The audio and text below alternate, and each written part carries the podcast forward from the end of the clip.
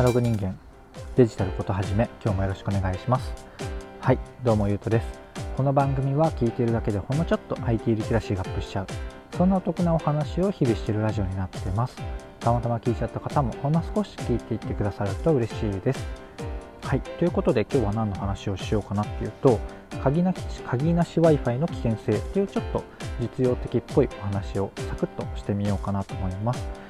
はいということで今日は早速本題なんですが、まあ、鍵なしの Wi-Fi 何かっていうと、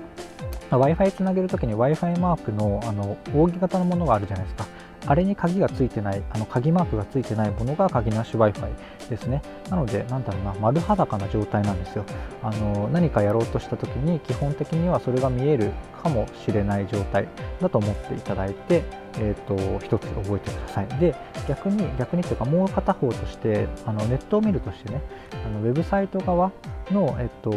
ものにも鍵付きか鍵じゃないかっていうのがあって今ももうサファリとかだと結構出るんですよね暗号化されてない通信ですっていうもうなんか危険ですっていう感じで出してくれるのでお気づきの方も多いかと思うんですが、えっと、ウェブサイトの URL に HTTPS って初めになってる場合は暗号化の通信なので安心してもらって大丈夫かと思います。で逆にその暗号化されていませんっていうのは何を条件に出してるかっていうとその HTTPS の S がないんですよね。HTTP コロンコロンスラッシュあれ？コロンスラッシュスラッシュ？みたいな感じで HTTPS ではなくて HTTP のパターンなんですよね。この条件が組み合わさった時ってあまあえっとウェブサイトの閲覧の条件じゃないところで言うとまた他にも多分細かいところあるんですけど、まあ、基本としてネットを見ているとしてその通信が暗号化されたものかされてないものかっていう判断基準はそこにあるんですよね。なので、えっと、Wi-Fi で、えっと、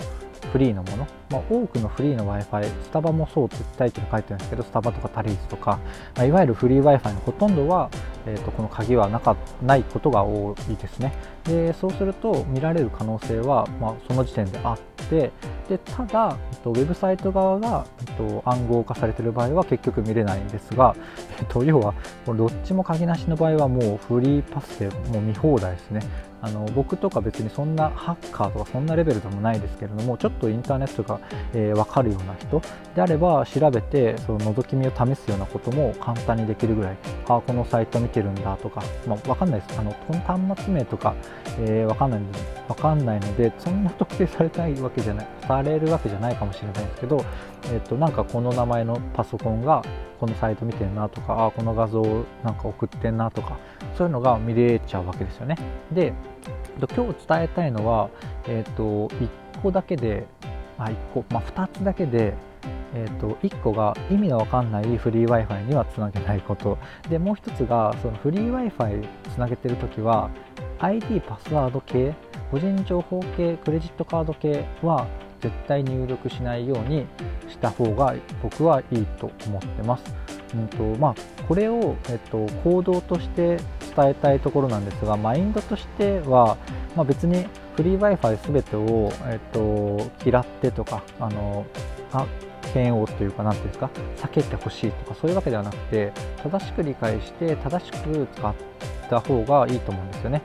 これから Wi-Fi なんてもうどこでもあるような時代になってくると思うんですよ。そうすると、よりなんか怪しい Wi-Fi が、なんかこう、ちょくちょく飛んでるとかが起こってくるような気がするんですよね。あの路上とかでもま Wi-Fi が普通にあるとか、えっと、別に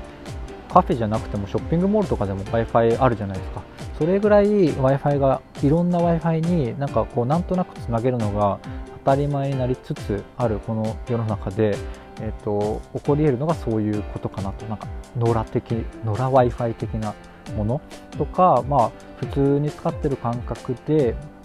Wi-Fi につなげたら何か盗み見られてしまったとか。そういうことは、えっと、多分そんな大々的に報道されてたりしないですけれどもトラブルとして今までも普通にあった話でこれからもあると思うんですよね。ただ、えっとまあ、そんなにカフェで、えっと、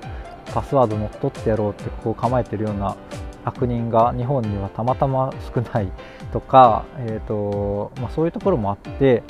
問題にそんなになってないと思うんですけどまあ、そういうところ、えー、には気をつけた方がいいかなと個人的には思ってますで改めてもう一回言ってみると,、えーと、マインドとしてはマインドとしては、えーと、知っておいてほしいことというか気をつけてほしいことは野良 w i f i にはつなげないということと,、えーと、フリーの w i f i え、鍵なしの w i f i の時は個人情報ないしパスワードないしクレジットカード情報は入力しないっていうのだけ徹底していればえー、大丈夫かなって個人的には思ってます。個人的にはというか、まあ、基本は OK ですね。でただで、それもうちょっとテクニカルというか、えー、もう一歩先まで覚えていくとすると、鍵なしの Wi-Fi かどうかっていうのと、インターネットのブラウザ見て、鍵マークがついてるか、HTTPS から始まったサイトを見てるかっていうところをあの覚えておいて、覚えておいてとか知っておけば、結構安全なインターネット生活が送れるんじゃないかなと思ってますというところで、えっと、今回の話はまあ何か結局実用的っぽくなっちゃったんですけどえっとまあでもいいかこんな回もあっても。えっとあんまり実用的なお話はしたくはなくってどちらかというと,、えっと何か情報としてニュース的にはあの見てはいるけれどもあんまり自分の意見が持ってるわけじゃないものとか、えーと、結局よくわかんないよねみたいなところを自分なりの